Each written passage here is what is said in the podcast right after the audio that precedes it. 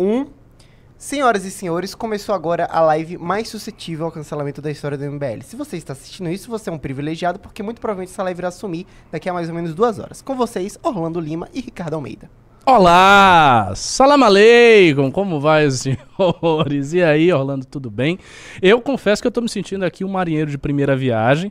É a primeira vez que eu faço news nesse formato, eu tava um pouco aí na geladeira, mas estou saindo para dar as minhas opiniões bastante polêmicas, talvez muito odiadas, mas vamos no fluxo, eu acho que vai dar bom, especialmente a depender do tipo de pergunta que vocês fizerem durante a live. E aí, Orlando, tudo bem? Tudo ótimo. Também sou marinheiro de primeira viagem, né? Primeira vez que eu tô no estúdio fazendo news. Ah, é a primeira vez? Primeira vez, eu nunca tinha feito news Caramba. aqui. Já fiz de casa. É mais no emocionante? é mais emocionante, mais emocionante. Tem muita câmera aqui. Lá no meu cativeiro só tem uma câmera, então é diferente. No cativeiro. É, É. que eu tô no cativeiro, não sei se você sabe. Ah, ali, eu, já vi o seu É. cenário. Parece um pouco do, do meu cenário do cativeiro. Um lugar Mas- feio, com a câmera torta. Exato. Tá, não é a gente tá pra se aprazível. mudar. Já Ah. faz um tempo que a gente tá pra se mudar. Aí a gente ia se mudar agora, começo do mês. Atrasou a reforma. Só, a gente só vai se Você mudar mora agora. onde? Em Lisboa? Setúbal, do lado. Setúbal. Isso. Ah, sim. E eu queria que você começasse falando o que você estava dizendo sobre a, a, a guerra de São Paulo. Ah. Por favor, porque eu queria fazer o meu comentário.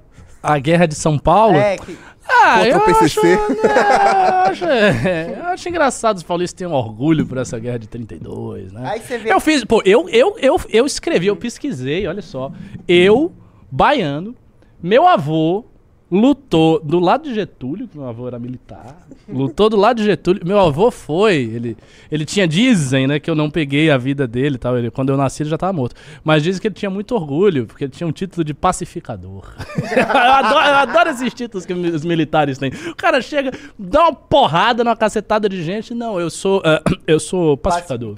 Tô pacificando a situação. Pois é, ele veio pacificar aí São Paulo na época e os paulistas tinham um orgulho danado por essa, por essa guerra que eles perderam, né? Eu acho impressionante isso. O acho que é engraçado, né? Porque nós, baianos, temos um orgulho de uma guerra que nós ganhamos. É, o 2 de julho. 2 de julho. Verdadeira independência do Brasil, se você não sabe, se deu no 2 de julho. Viu? É, a- foi a única independência, o único processo de guerras, de enfrentamento militar e tal. De resto, a independência do Brasil foi uma independência bem meh, né? Ah, independência, ah, independência. Vamos pagar aqui. dinheiro aqui pra Onde? ficar devendo agora. Não dá, né? Engraçado, a gente, a gente devia pra Portugal e ficou devendo depois pra Inglaterra. Ou seja, a gente só fez ficar devendo até hoje. Não, o país já nasceu errado. Ah, não sei, pô. Não, o país não nasceu. Eu vou, eu vou ter que fazer as vezes de nacionalista. Nós estamos num grande país. A gente tem que defender o nosso país. Defenda o Bostil. Pô, eu, eu, eu, eu sou adepto da tese de que todos os movimentos políticos do Brasil precisam ter um mínimo denominador comum patriótico. É o MDP. Se você não tem um mínimo denominador patriótico, você não pode fazer política num país. Porque simplesmente você odeia o país. Se você odeia o país, como é que você vai lutar, se sacrificar, se esforçar para fazer um país grande? Se você não acredita em nada. Então você tem que acreditar. O Brasil tem muito a ensinar para o mundo no futuro. E esse é um grande problema das esquerdas no Brasil, porque elas odeiam o nosso processo fundacional. Elas Sim, têm um ódio profundo do nosso sim. processo fundacional. Total. E tratam esse processo fundacional como o pecado original. Uhum. A partir daí, tudo que vem como Brasil, a sua construção, é por isso que vem tudo é estrutural e tudo mais. É, o, a própria tese do racismo estrutural traz essa questão do nosso pecado original da fundação. Porque a construção foi violenta. Isso. Ah, mas a construção é violenta. A construção é quase sempre violenta. A construção O- das nações, em via de regra, é violenta. O Slavoj Žižek, ele tem uma tese sobre é, o caso de Israel, que é o seguinte, assim, passando rápido. Já tá metendo o Não, não, Israel? tô Orlando, Orlando. A Ele gente já, tinha um- co- já começa me empurrando. A gente tinha uma Vai regra, que gente, uma vai. Calma. Tá, o Tisha que tem uma tese sobre o caso de Só Israel. sobre Israel, do seguinte, que boa parte, que ele, ele admite, sim, estão desobedecendo certas regras e direitos humanos, etc. Mas esse é um problema de, de seu período fundacional, porque está ocorrendo no, no nosso tempo, onde tudo é muito informativo, tudo é muito informacional. Porque todos os estados, para se estabelecerem, cometem os mesmos crimes que são cometidos lá. A Inglaterra para Sim, se sim, estabelecer como Estado, a Itália como Estado atual, etc. E o Brasil teve que também ter tido seus crimes cometidos, eh, porque o processo fundacional de todo o país ele é violento em si. Nenhuma, nenhuma fronteira é- dada de boa vontade. Claro, lógico, evidente. A terra se toma, a terra se conquista, melhor falando. Então, o, a- o ódio que se tem do Brasil, que as esquerdas têm no Brasil, é um ódio que dificilmente vai conseguir ser remediado, porque é um, um ódio fundacional.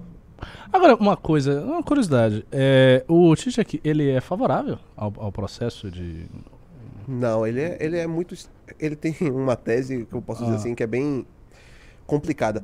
Ele conseguiu, ele recentemente deu uma, uma palestra é, em Tel Aviv. Hum. Já agora, depois do começo dessa guerra, ele foi até Tel Aviv e deu uma palestra. Hum. E ele fala: Bom, o que aconteceu foi um- uma coisa terrível, o Hamas foi terrorista com vocês, etc. Tal. Ou seja, ele abriu todo esse caminho e foi muito criticado pela esquerda por isso. Só Hum. que ele vai lá e fala bem assim: Contudo, ao terrorismo de Estado de Israel, que não pode ser ignorado. E ele continua. É uma tese que Ele defende isso. defende isso. Então, Ele, E ele- ele ele também defende, portanto, um problema fundacional no Estado Fundacional, sim. Oh. Ele defende problema Ah, fundacional. Eu acho que a posição do Gigi é que é muito, muito Eu já tô com correta. o cabo de internet na mão Por aqui pra desconectar. Não obriguem o Will Balada a pô, aparecer nessa live sem camisa. Pelo amor de Deus, a, a- a gente está conversando sobre um pensamento de um pensador de esquerda, um Sim. pensador comunista internacionalmente conhecido, que é o Slavoj Žižek. Isso não é um pensamento do MBL. pô. Eu tô curioso para saber o que, que ele acha. É. É, tem o, o livro dele que é Alguém disse Totalitarismo, que ele tem ali um capítulo que ele trata sobre essa questão de Israel. Hum, interessante. Ótimo. Mudando de assunto. É, vai, vai lá, conduza, vai, conduza. Não, é porque assim, tem um aspecto muito interessante. Já tem algum pimba aí? A galera tá Não, perguntando alguma não coisa? tem pimba. Ninguém tá nem aí pra essa live. Ah, Não tem pimba ainda. Só, mentira, tem um pimba. Mano, as, mentira, tá. tem um pimba. Tem um pimba. Não O foi. Douglas, ele mandou 50 reais reclamando Uau! muito Uou! baiano na live. É muito Ô, baiano na live ô, só. ô, ô, ô. Gastou 50 Xenofobia reais pra aqui, isso. rapaz. Não, tem que ter mais baianos. Eu, eu, eu acho que metade desse escritório deveria ser de baiano. Concordo. Para contemplar o fato de que quem construiu São Paulo é a Bahia. Aí a produtividade do MBL só cai e ninguém tem. Só cai o quê? Baiano trabalha pra burro. Eu não, né? Mas os outros. Al- alguns outros trabalham. os outros trabalham. Enfim, eu- mais cedo eu tava tendo uma conversa com o Ricardo, eu acho que é interessante a gente podia abordar aqui, porque o, o Orlando, ele mora na Europa, né? Ele sabe mais ou menos como é que tá a situação, ele já me comentou, inclusive. E a gente tá vendo, é, a gente, o Renan até compartilhou no- nos stories dele, no, no Twitter dele, vídeos de manifestações gigantescas é, do, de comunidades islâmicas dentro da Europa. A pergunta que eu vou fazer é, é muito objetiva, assim. Em quanto tempo a Europa vai acabar? eu acho que a gente vai ter uma discussão interessante, porque eu não parto dessa tese. Eu acho que ela é uma tese retórica brandida aí por setores, por, boa parte né, da direita europeia e tal, com muito medo da mutação, especialmente da mutação demográfica que existe na Europa e do fato de que essa população que vem crescendo, essa população islâmica, ela não é assimilada pelo ethos europeu, pelos seus costumes, ela não tem os mesmos valores, ela resiste a essa assimilação ativamente, ela não enxerga os países nos quais elas estão como um país que a não quer ser acolhida, essa, essa é real. Eles querem manter os seus valores e veem isso com uma certa hostilidade, inclusive com uma hostilidade que se projeta sobre a própria população europeia. Só que o que eu acho? Eu acho, primeiro fator, que esse, esse descompasso demográfico, ele tende a se desacelerar, então acho que isso vai diminuir essa quantidade de gente nascendo, eu acho que isso vai se estabilizar mais. E o segundo ponto que eu acho mais importante de todos é entender verdadeiramente o que é uma mutação civilizacional. Coisa que as pessoas não costumam entender. Veja, a- no processo de colonização que a Europa promoveu sobre Ásia e África, eh, ela incidiu, esse processo incidiu principalmente no mundo muçulmano. A gente pode dizer que o mundo muçulmano foi o mais profundamente afetado, foi a civilização mais afetada pela, pelo neocolonialismo europeu. A Europa colonizou ali todo o norte da África, uma parte grande do sudeste asiático, colonizou a Índia, colonizou um monte de lugar. No processo de colonização, o que, que aconteceu? O, que, que- o que, que mudou? Veja, você tinha estados, estados que entravam em outros territórios, que estabeleciam nesses territórios inicialmente um entreposto comercial, estabeleciam relações comerciais.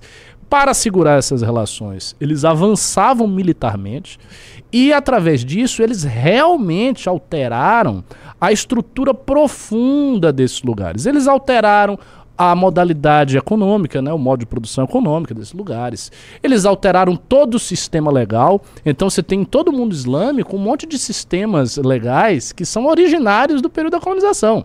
São leis que vieram ali da Inglaterra, da França, com uma estrutura de funcionamento jurídico tal como existe no direito moderno, com aquela estrutura de normas e princípios, né, montada ali num diagrama do direito moderno. Tudo isso muito influenciado pelo Código Napoleônico, que foi o grande código eh, legal do século XVIII. Né? E, e isso e do sé- século XIX, século XIX, eu acho, século XIX. É, e assim, isso mudou a arquitetura, isso mudou a economia, isso mudou a língua. Você vai nesses países e eles falam, muitos desses países falam francês. Argélia as pessoas falam francês. Como elas falam francês? Como assim? Elas, elas, elas falam árabe e francês? Como é que elas passaram a falar francês? Elas passaram a fa- falar francês porque alguém as colonizou. É, é óbvio isso. Não, não veio do nada. Então, este processo realmente mudou a estrutura desses locais que se tornaram países, que se tornaram Estados-nações aos moldes ocidentais. Então, isso é mutação civilizacional. Se você quer falar em mutação civilizacional, você tem que falar num processo dessa escala. Um processo dessa escala está acontecendo na Europa? Não. Há indícios de que um processo dessa escala vai acontecer na Europa? Também não.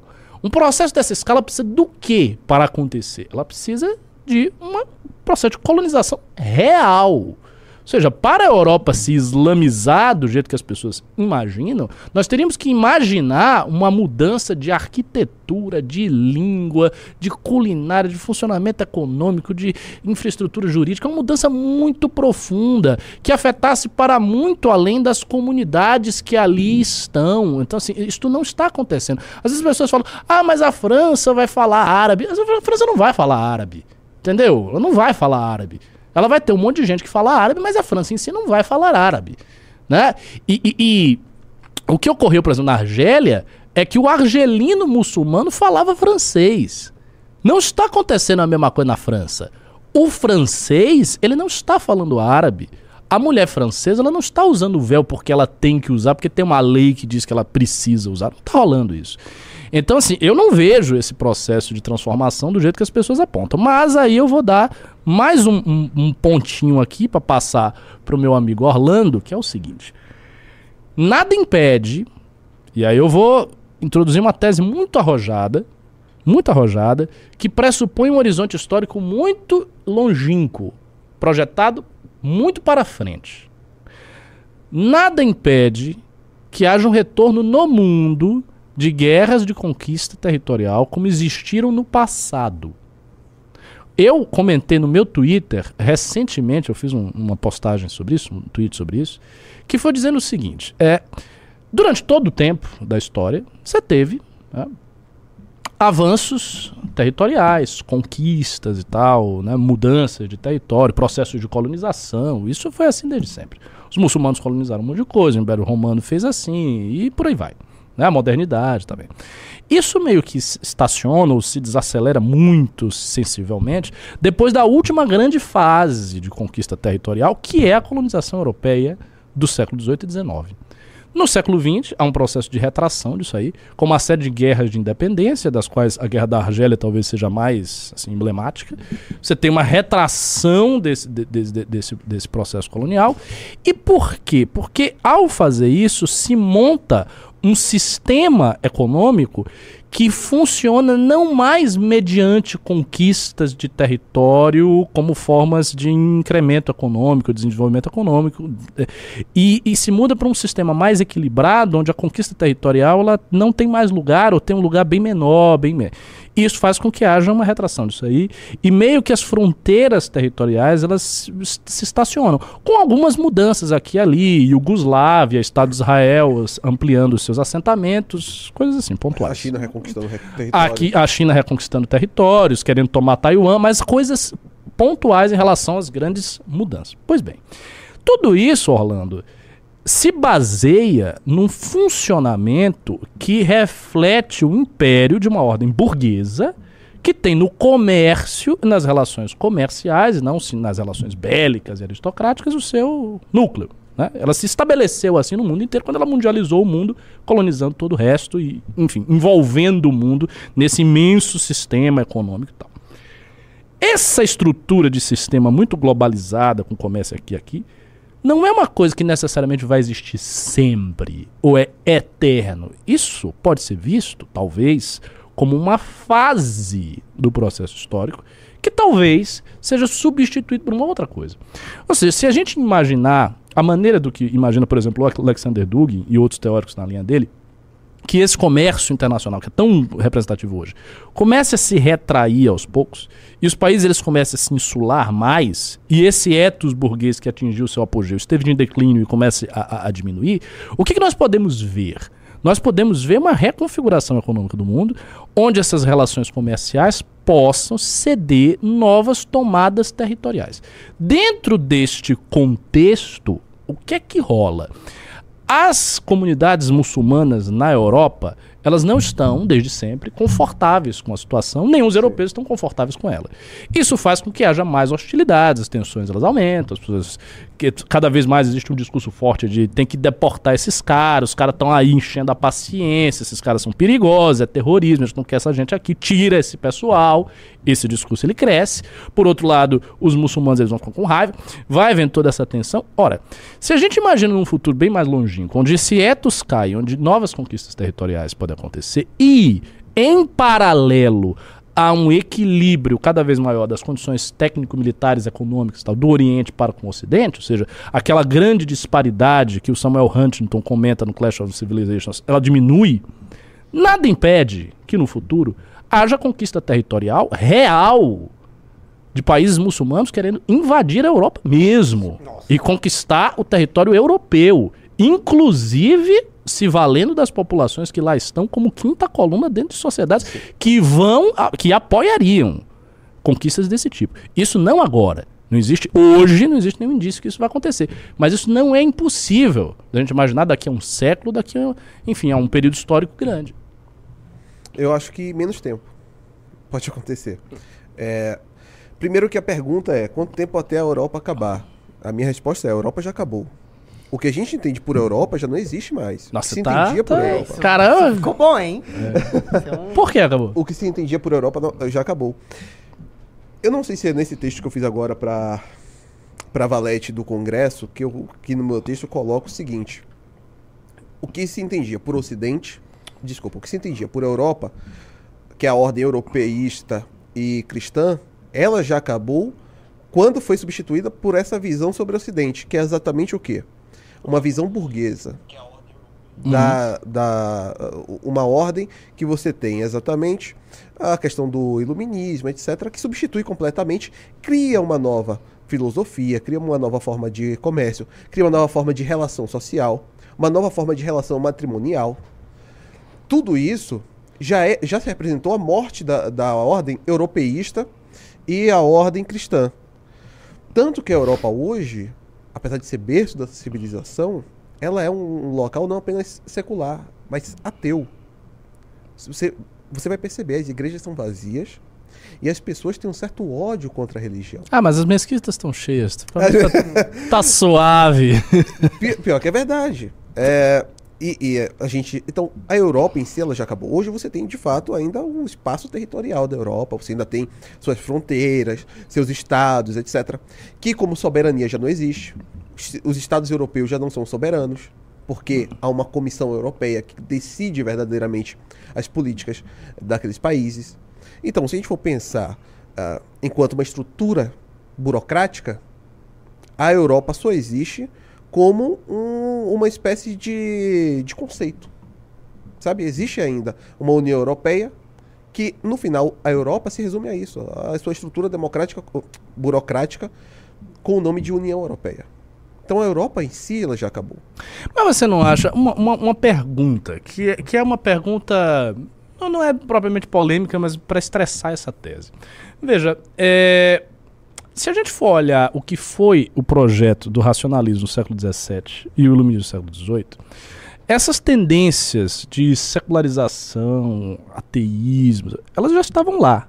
Né? Você tem hoje, por exemplo, pesquisas feitos pelo Jonathan Israel, pela Margaret Jacob, por alguns estudiosos do fenômeno iluminista, que eles mostram que por trás, ou seja, no subterrâneo do iluminismo mais mainstream, de um John Locke e tal, havia um iluminismo muito radical que era ateu, materialista, agressivamente antirreligioso e tal, e que produziu muitos panfletos, essa coisa toda. Isso século XVIII, essa coisa antiga. É, esta Europa, ela não é, no fundo, isso. Ou seja, a, a identidade da Europa parece ter se desvinculado mesmo da religião. Sim. Então, então não sei até que ponto a gente pode dizer que a Europa não existe. Talvez exista uma Europa ainda iluminista, com as suas contradições e dificuldades, mas uma Europa que, que, que se forma bem antes, que se forma já no século XVIII, que espalha isso para o mundo inteiro. Sim, Então, é exatamente. A tese que eu trabalho é a Europa, ou melhor, sua ordem europeísta e cristã, ela já foi substituída pelo que a gente conhece como Ocidente. O que a gente conhece como Ocidente, aí a gente tem até o belíssimo livro do Edward, Edward Gibbon, que fala sobre é, ascensão e queda do, no do Império Romano. E aí depois você vai ter também um outro livro que já esqueci o nome sobre a criação do Dawson, sobre a criação do, do Ocidente. Você vai perceber que o Ocidente ele, ele faz uma transfigu- ele passa por uma transfiguração que é exatamente essa. Sai de uma ordem fundada na religião é, e vai depois se tornando uma ordem passa pelo racionalismo, iluminismo e muda completamente o seu centro gravitacional. É o que o um- tem um, um autor maravilhoso que ele tem um livro chamado Decadência, é o Michel Onfray, francês. Ele é ateu. Eu sei. Ah, conhece o Michel Onfray. Michel Onfray, em seu livro Decadência, ele fala que as sociedades elas, são, elas se alicerçam em suas religiões. Quando a religião é forte, a sociedade é forte. Quando a religião decai dentro da, da, daquela sociedade, a sociedade decai junto. Não significa que a, a sociedade vai acabar, mas significa que ela vai perder sua identidade, vai perder sua qualidade. E ele é ateu e Ele é ateu. isso. Exatamente. Ele Essa- aceita que a sociedade vai enfraquecer e Ele, faz ace- parte. ele aceita que a sociedade. Por isso que o nome do livro é logo Decadência. Então ele abraça a decadência. Ele abra... Exatamente. Há uma. ah, recentemente Ah, eu ok, li. um- tá bom. recen- Se você quer abraçar sua decadência, abraça aí, Recentemente eu vi um, um artigo. Boa sorte. também da imprensa francesa, que fala sobre essa- tendência decadentista, que eles chamam. Que são. Existem duas, duas ah, seções no decadentismo. Um que busca denunciar. Estamos em decadência e precisamos mudar. Outro é, estamos em decadência graças a Deus. Ainda bem. Está acabando isso aqui, porque isso aqui é uma. Baudelaire Feelings. É, sabe, isso aqui é um fardo pra gente. Agora, é, eu concordo que a ideia de islamização da Europa é um erro conceitual e um erro de análise. Eu acho que a direita, quando a direita europeia, quando olha sobre uma perspectiva de islamização, a la Hollebeck, como é, a gente tem em submissão, etc., é um erro. Para mim, a grande questão é étnica. E é por isso que o Guilherme Fay, ele, o Guilherme Fay, desculpa, é, ele faz um, ele tem umas belíssimas teses sobre isso. Tem um, um texto dele chamado é, Etno-Apocalipse, porque ele fala basicamente o seguinte: não é um, um risco para a Europa uma islamização, por exemplo, porque a gente vai estar alicerçado de alguma forma também em uma religião que tem valores advindos porque são povos do livro. Há uma irmandade baseada no livro. Mas esse não é sequer o nosso risco, porque a gente está secularizando muitos dos muçulmanos aqui. Aí é que ele fala. O grande problema nisso tudo são dois. Um, que a nossa ordem ela é tão deletéria que seculariza até muçulmanos que aqui estão. O segundo é, a gente perde a nossa capacidade de transmissão genética, de transmissão étnica mesmo, de reconhecimento enquanto povo, porque você olha, você entra em um vagão de trem e você não se reconhece mais naquele espaço. O espaço onde você nasceu, você se sente um estrangeiro ali dentro. Se, se- eu, eu, a- eu, quando cheguei em Portugal, adorava Lisboa. Adorava Lisboa. Nossa, eu fazia de tudo pra. Assim, era. Porque fica muito perto, são 20 minutos eh, da onde eu moro pra Lisboa, são 20 minutos. Então, toda hora eu adoro a cidade eh, que chamam lá de Baixo Chiado. Uma parte histórica e tudo mais. Hoje, a Baixa Chiado, os comércios são todos indianos. Eu, quando vim em março pra cá, queria comprar algumas coisinhas e tudo mais, só comércio indiano para vender. Você anda hoje por, eh, por Lisboa, você falou sobre a questão da mudança da culinária quando há uma colonização. Ó, só uma coisa que o pessoal tá aqui, tem algumas pessoas. Aliás, o chat. Seguinte, primeira coisa, deem like na live. Vamos lá dar like na live. E tem umas pessoas falando, "Ah, eugenia, meu Deus. Explique a diferença do que você tá dizendo pra isso. Antes, é, porque a galera assimila mal, aí daqui a pouco tá a galera complicado. dizendo que você é eugenista. não, sei o quê. Por de favor. forma alguma. Não, não, não tô falando, não é uma tese de eugenia de que ah, a gente precisa matar. Não, não é isso. Ou que não, não pode se. Não é isso.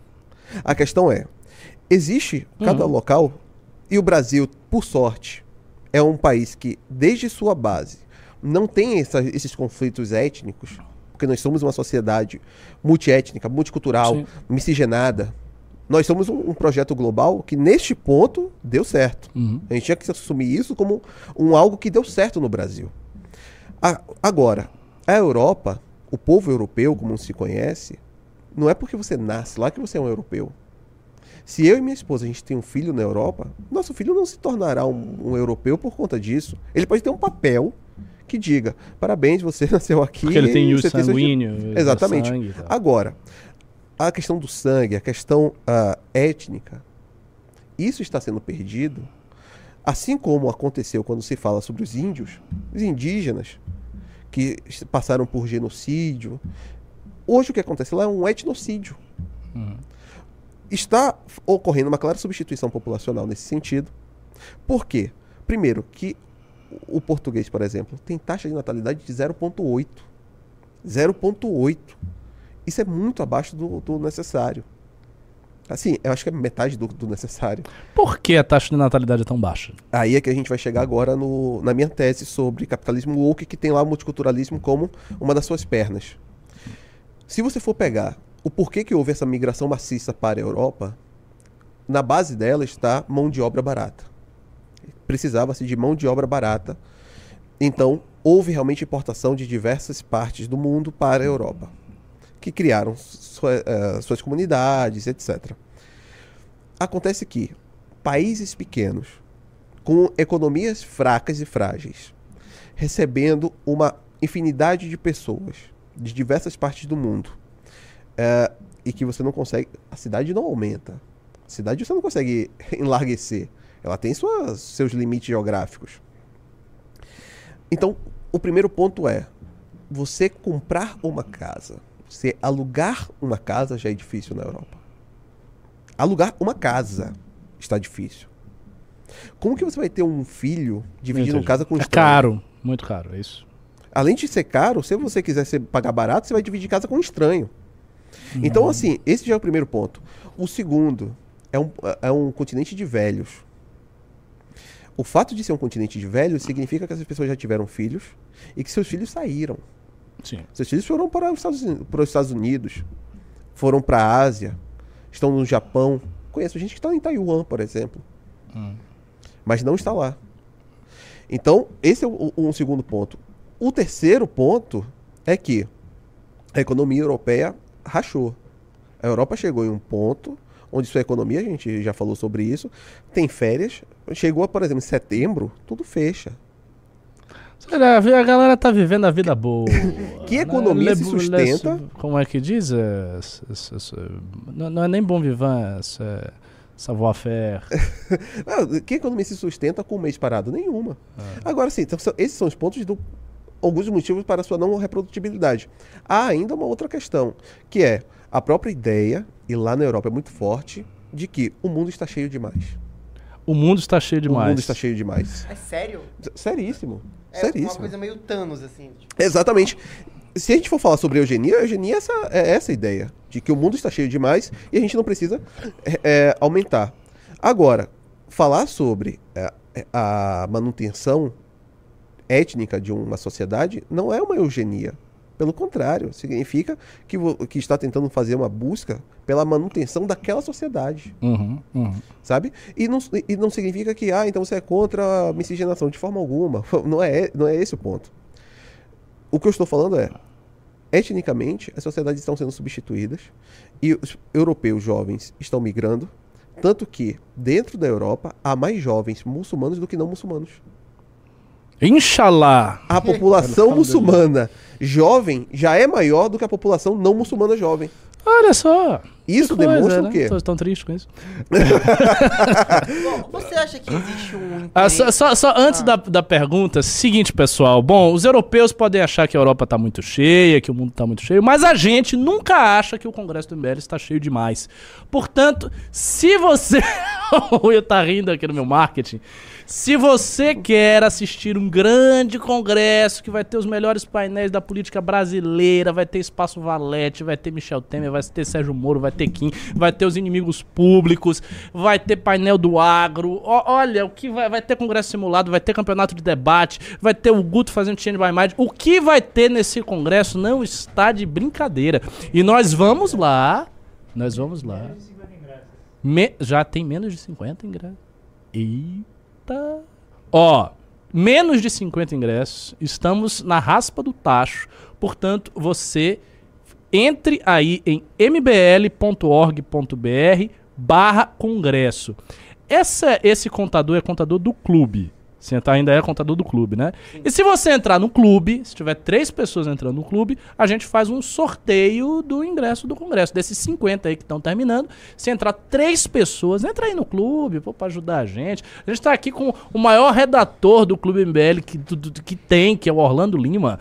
Metade das coisas esse homem faz. Eu, eu nem sei como ele consegue fazer isso e viver. Porque ele trabalha tanto pro MBL que, assim, graças a Deus que tem um baiano, ao contrário do Pirajá, que faz alguma coisa. É, então, entra aí, entre três pessoas, a gente vai sortear o ingresso pra vocês. Inclusive, vocês estarão juntos em um painel. Ah, o cara tá dizendo o maior redator russo. Não é, não, é o Orlando, viu? Vocês estarão juntos em um painel, o painel que vai abrir o congresso, não é? É. O painel da Valete, vocês estarão lá, você e o Orlando, falando sobre os rumos da direita brasileira. Eu queria desse, que vocês dessem um, pitaque, um pitaco. Um spoiler. ser- um spoiler do que vai ser essa discussão. Só vou dizendo que nesse painel eu não vou estar. Ué, você não falou. Você acabou de falar pra mim que você ia É, ele vai Não. estar no painel da Valete. Da Valete. Espaço Então, Valete. esse Tem não é- dois espaços acontecendo simultaneamente. Não, não, não. Ele está perdido. É, o cara Nossa. não sabe, não. É um baiano, né? Me como é que é. um- Não, não, não, não, não, não, não, falhou, falhou, falhou. Foi, foi que nem aquela vez que o Will tentou dar uma piada aqui. aquilo ali foi ridículo. down. Às vezes acontece. Mas o, o que rola é o seguinte: vai ter um painel principal lá, o palco, que vai ter um painel da Valete, vai estar eu, Raso, Paulo Cruz. Ah, e o, o, o Alexandre Soares Silva. A gente vai falar sobre o futuro da direita. Neste painel, eu quero fazer uma coisa que ainda não foi feita no Brasil. Não foi feito, eu vou começar falando e depois vou transformar isso, na medida que eu quiser e tiver tempo, em textos. Que é fazer uma crítica ao Olavo de Carvalho a partir da perspectiva político-estratégica do seu projeto intelectual. Há uma crítica importantíssima ao pensamento do Olavo que foi feita pelo Martim Vasques da Cunha. Martim Vasques que escreveu o artigo aí na Piauí so- sobre, sobre Olavo, escreveu alguns estudos sobre Olavo e tem um capítulo dedicado a isso no Tirania dos Especialistas. Creio eu que essa crítica se destina a ser uma das críticas canônicas que o Olavo recebeu. Acho que vai ser uma crítica muito importante pelos próximos tempos. É, o Ronald Robson, que é um Olavete, que nem me conhece, é um Olavete, que é, para mim, o principal conhecedor da obra do Olavo sob o ponto de vista da filosofia dele. Ele tem dois livros sobre filosofia, Elementos da Filosofia do Olavo e O Mínimo que você precisa saber sobre Olavo de Carvalho. São dois livros sobre filosofia do Olavo. E o Ronald Robson é realmente um cara inteligente, tal, é um Olavete cabeçudo, o cara estuda, é um cara bom e tal. E talvez por isso seja tão pequeno nas redes sociais, ninguém conhece ele. Mas o cara é bom, ao contrário de um bando de oportunista e picareta que fica vendendo esses cursos fuleiros que não servem pra nada, te enganando, como se eles soubessem alguma coisa. O Ronald Robson é um cara que estuda de fato. E ele tem um, um trabalho sobre a arquitetônica do pensamento do Olavo. Só que eu quero fazer uma coisa que nem o Martim nem ele fizeram, uma, co- uma coisa nova. Eu quero criticar o projeto intelectual do Olavo, não a partir da personalidade dele, ou do drama existencial, ou da tragédia, ou da relação que ele tinha com os discípulos, nada disso. Eu quero fazer uma crítica da arquitetura desse projeto. Por que, que o projeto intelectual do Olavo deu errado? Não pela personalidade, ignorando os aspectos subjetivos. Por que deu errado? Eu tenho uma suspeita. Eu acho que o modo como o Olavo configurou a ideia de uma intelectualidade fora dos muros da academia, que fosse uma intelectualidade extra-acadêmica, isso deu muito errado. Ah, que ele fazia uma propaganda, ele propagandeava que os alunos dele eram brilhantíssimos, que não tinha professor universitário que conversasse com os alunos dele, que era isso, que era aquilo. tudo conversa mole. E eu acho que o que resultou disso aí foi o seguinte: um monte, um monte de curso online de gente que não tem conhecimento, que não é especialista em porra nenhuma, vamos falar o português claro aqui, que não sabe de nada com solidez e que simplesmente fica repetindo chavões de intelectualidade do olavismo, como vamos cultivar a imaginação, a sua personalidade, o conhecimento clássico e blá blá blá. Eu A quero saber o seguinte. É, eu quero saber o seguinte: ah, conhecimento clássico e tal. Onde é que estão os tradutores das obras em grego e latim que não estão circulando no Brasil? Estão entre os olavetes? Não estão entre os olavetes, meu irmão. Está na universidade. É a galera que está na universidade, traduzindo Homero, traduzindo Píndaro, traduzindo Próclo, traduzindo as tragédias gregas. É o Jaá Torrano, entendeu? É o Centro de, de- de- de- Pesquisas em Filologia da Universidade Federal de Minas Gerais. São esses lugares que estão fazendo as coisas. Não é o Olavete. O Olavete tá lá falando coisas abstratas, idem, ne, idem vôlei, neve vôlei, blá, blá, blá. Tá fazendo, tá enrolando. Essa é real. E assim, isso aconteceu no Brasil. Eu acho que nós temos que dar um cavalo de pau, mudar 180 graus dessa orientação e fazer algo diferente. Fazer algo diferente que tenha consistência real. Então eu pretendo apresentar o que seria essa crítica e o que seria eh, essa coisa diferente, esse, esse horizonte diferente. Acho que vai ser bem legal. Enfim, assistam. Você ficou. É, fiquei falando. Orlando tá com o texto aí aberto da revista? Ah, tô aqui com o meu texto aberto. Eu gosto de parar pra me ler. Olha só, rapaz. Não, mas esse texto aqui não sei se o senhor chegou a ler. Qual, qual foi esse? O Emancipação Infantil e Ódio à Família. É, esse. Eu leio todos, né? Porque eu faço a Ah, revisão, sim. mas eu não. eh, O que eu mais lembro dos seus textos é o texto onde você explica o capitalismo woke. Aquele, pra legal. mim, foi o melhor texto que eu já fiz. E, e- e eu acho, inclusive, que é um texto que, se você trabalhar muito a tese, vai completar uma coisa que eu nunca entendi direito. Que é por que que essas grandes empresas, ricas, bilionárias, que são obviamente empresas capitalistas, defendem teses que, na sua essência ideológica, são anticapitalistas. Você pega o- os teóricos que são influentes na cultura, eles não são pró-capitalistas, não são liberais. Judith, Butler, essa galera não é. Entendeu? E estão fazendo isso, mas com o seu texto eu entendo. Há um sentido financeiro, um sentido monetário por trás dessa implementação. E lá vai Orlando Lima falar de trans. O, Ma... o Michael Love. Mas você conduz a pauta. Se Não, você quiser vai, meter vai outras lá, coisas aí, lá, vamos aí. lá. Não, porque o Michael Love tem um livro muito bom chamado Capitalismo como Religião. É? É. O Michael Love é um bom. É, é brasileiro, inclusive. Apesar do nome, ele é brasileiro, franco-brasileiro. Sim, sim, tal. eu sei. Ah. Eu, eu tentando Ele tem, fazer uma- ele tem umas coisas sobre ecossocialismo Sim. né, que eu acho. Eu acho interessante o ecossocialismo. É, eu, sou, eu, eu sou quase um ecologista, né? Eu, eu tenho. Hoje eu falei na live com o Arthur uma tese que eu tenho, que é- Hum. também não é uma tese minha, essa, essa é do, também é do Zizek, que é a- a- o ecologismo vai ser a melhor forma de revolução mesmo para a esquerda. É, eles querem. Assim, eu acho que é E, possível. e acho que é o caminho realmente mais frutífero Pode ser. dentro do novo arranjo econômico e social. É, eu, eu acho que é possível a gente ter um ecologismo diferente. Um ecologismo é, não exatamente conservador, assim, aos moldes do Scruton, mas eu acho que um ecologismo aos moldes do, do Sloterdijk. Uma coisa assim, porque de fato nós temos que mirar para além do capitalismo. Sim. Nós temos que mirar para além do capitalismo. Ouça o que eu estou dizendo. Eu sou conservador muçulmano do MBL. Estou falando que nós temos que mirar para além do capitalismo. O capitalismo, minha gente, tem problemas. Vamos ter um pouco de senso crítico e realista, né? A gente não está vivendo um mundo lindo. tá? Tem, tem problemas isso aqui. Óbvio, gerou uma produtividade extraordinária, um desenvolvimento da indústria, conforto, tudo, tudo ok, mas também gerou co- contrapartes, indústria cultural, massificação, estupidificação, ameaça direta à natureza, que é bem real, crise climática, que a direita diz, ah, não existe, é tudo conversa fiada. Não é bem assim. Então, assim, o capitalismo tem problemas na sua reprodução social, na sua reprodução econômica e tal. E alguma coisa tende a substituir esse sistema, porque eu não acredito que seja um sistema eternizado na história. E aí vai depender muito do que vem, entendeu? Eu acho que a receita socialista ela é muito arriscada, ela não é boa. Mas a gente tem que pensar coisas para além desse sistema. Eu acho que a ecologia pode ser aí um caminho. Eu vou apresentar também no, no congresso um texto sobre a filosofia da natureza do Hans Jonas. O Jonas, que foi um pensador judeu, ele era judeu, né, judeu sionista, ele foi lutar pela Palestina e tal. O Jonas, ele tem uma obra filosófica sobre a natureza que é de uma extraordinária importância. Extraordinária importância. Ele, ele recria a ética, ele, ref, ele tenta refundar a ética, afastando os pressupostos da ética antropocêntrica, que são vigentes em todo o período do racionalismo clássico, e criando uma ética para a natureza, a partir da qual se constrói uma disciplina que hoje é uma vedete em tudo que é lugar, que é chamada bioética.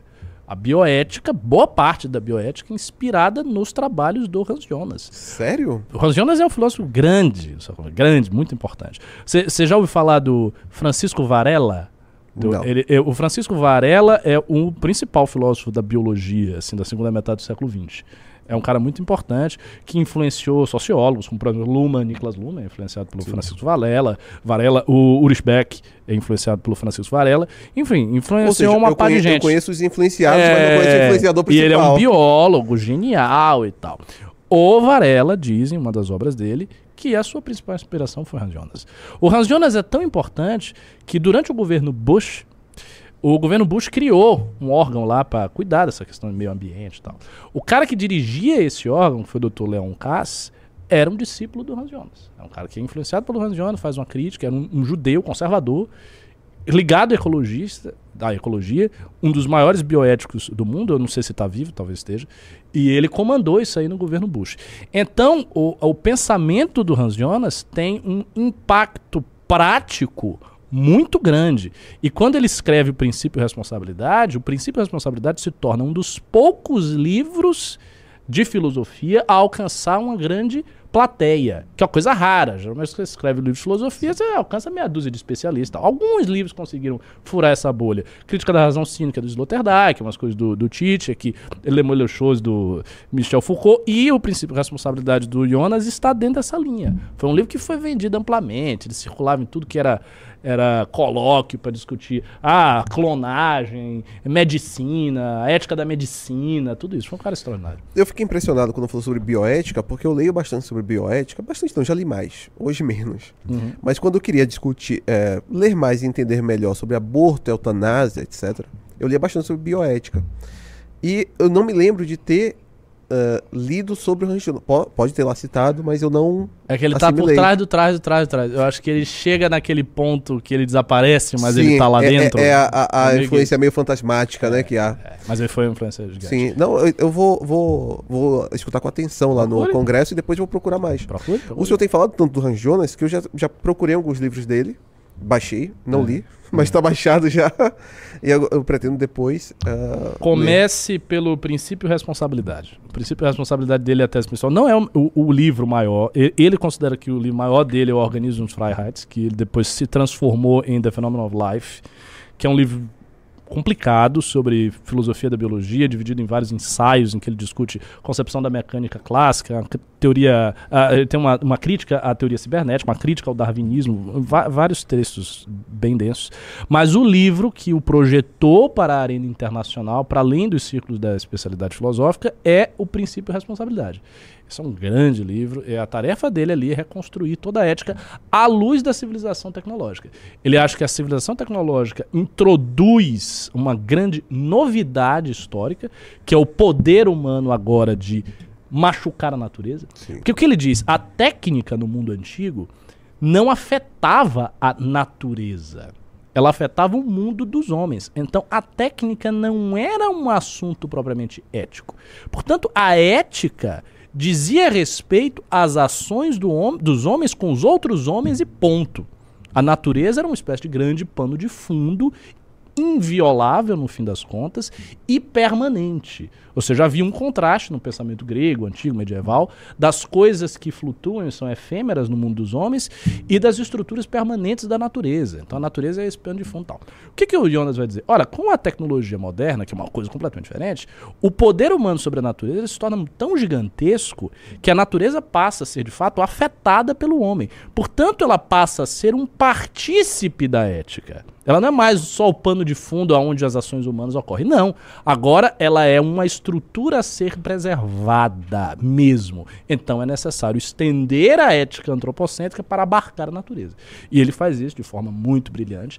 E tem uma passagem específica nesse livro, no argumento dele filosófico, assim como um todo, que é a tentativa que ele tem, que eu acho muito frutífera, de instanciar, ou seja, de inscrever, de estabelecer a, a noção de finalidade, de telos, na natureza orgânica, que é uma coisa que está presente em Aristóteles, com o conceito aristotélico de entelequia, o que Aristóteles escreve ali no De Anima, sobre a psique, a relação da natureza e tal. Na mecânica clássica, concepção mais moderna, esse conceito de finalidade ele foi arrancado, porque se lê o mundo não mais a partir de, de finalidades, de, de, de telos, não, não há mais essa leitura, você lê o mundo basicamente como um entrechoque de partículas que não tem nenhuma finalidade, e ele diz que isso é um erro para se interpretar a vida. A vida é sempre finalística, porque a vida está em contraste com a morte. Então, a vida, o, o, o, isso não é vivo, não é plástico. Pô, eu ia dar um exemplo aqui, galera. Pô, acabou a exposição aqui, foi um anticlímax da aqui. Eu, eu, ah, isso vivo, não. Isso é uma porcaria de um fake plastic trees aí. Nossa, ainda me tem um. Falar do Radiohead. É, é, Mas assim, eu sou vivo. Pois bem, eu estou vivo ainda, né? Se você não quiser me matar. É, eu estou vivo aqui. O vivo. O que? O vivo, ele é diferente da matéria morta porque ele sempre se põe a si mesmo. Então ele tem um tipo de unidade que decorre da diferença dialética dele para o entorno que é morto. A partícula atômica, ela é morta. Ela permanece igual em todas as circunstâncias físicas. Está lá a partícula. E as coisas materiais que não são vivas, elas partem, repartem, tá? mas elas não têm uma unidade interna, uma unidade autoposta, autoproduzida. A vida tem. A partir disso, isso, isso é fascinante a maneira como ele argumenta. A partir disso, ele traz a finalidade, o conceito de finalidade, para dentro da vida. E aí ele dá um outro passo, que é trazer o conceito de valor para dentro da finalidade. Então ele puxa a finalidade para dentro da vida, ele puxa o valor para dentro da vida, e portanto ele faz uma coisa que é extraordinária, que é recriar uma ponte entre ser e valor, entre fato e valor. Uma ponte que a contemporaneidade quebra e que se torna, por exemplo, consagrada no pensamento das ciências sociais com a distinção fato-valor de Max Weber e tal. O Hans Jonas, ele, para mim, ele aponta na direção de derrubar isso aí. Eu acho que é um pensamento vivo na contemporaneidade e é uma linha aí de, de trabalho que eu quero desenvolver porque tem a ver com, enfim, o que eu estou construindo. Cara, nem que você tá falando do que quê? exposição é, cara, eu tô falando as coisas. Vocês botaram aqui, eu tô falando. Não, eu vou falando. Exposição aí, incrível. É aí, cara. Tá, bora reagir a alguma coisa e tal, mas enfim, então, desculpe aí por eu ter viajado aí, só.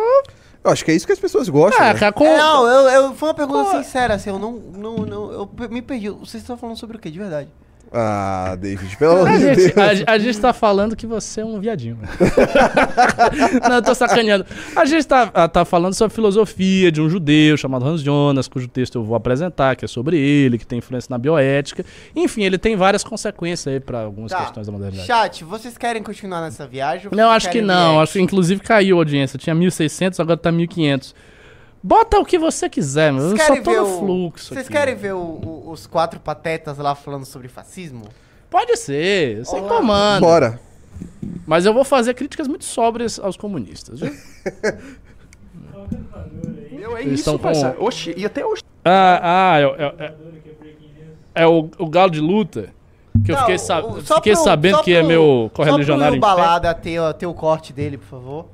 Vocês podem comentar nessa notícia. Venham, Ibalado, isso aqui é um corte. É, comente essa notícia aí, por favor. Olha aqui. Tá, Supremo da Venezuela ordena a suspensão das primárias da oposição. Ah! Quem imaginaria, quem imaginaria que na Venezuela não haveria eleição livre? Que a oposição poderia fazer o seu trabalho? Não, é uma coisa surpreendente que Maduro, esse democrata, esse cara que respeita as instituições, esse homem que tá, traz a mais pura tradição do republicanismo para a América Latina, fosse fazer alguma coisa contra a oposição. Quem imaginou uma coisa dessa? Meu amigo, não existe eleição livre na Venezuela, nem vai existir enquanto houver um ditador no poder. Zero eleição livre. Pronto, corte feito e o balada pode ir. Pô, obri- obrigado, eu agradeço, né? Tem, tem um corte pra mim aí. Me dê, hein, que meu, meu Instagram tá mais parado do que água parada aí com dengue, tá? Tá, tá, tá fogo. Tem mais nada no Instagram. Aliás, me sigam aí. Eu não tô postando nada, mas me sigam. Vai Nem que seja o pra fone, querido. Vai começar o react. É. Arroba Ricardo Almeida MBL. Sigam lá, viu?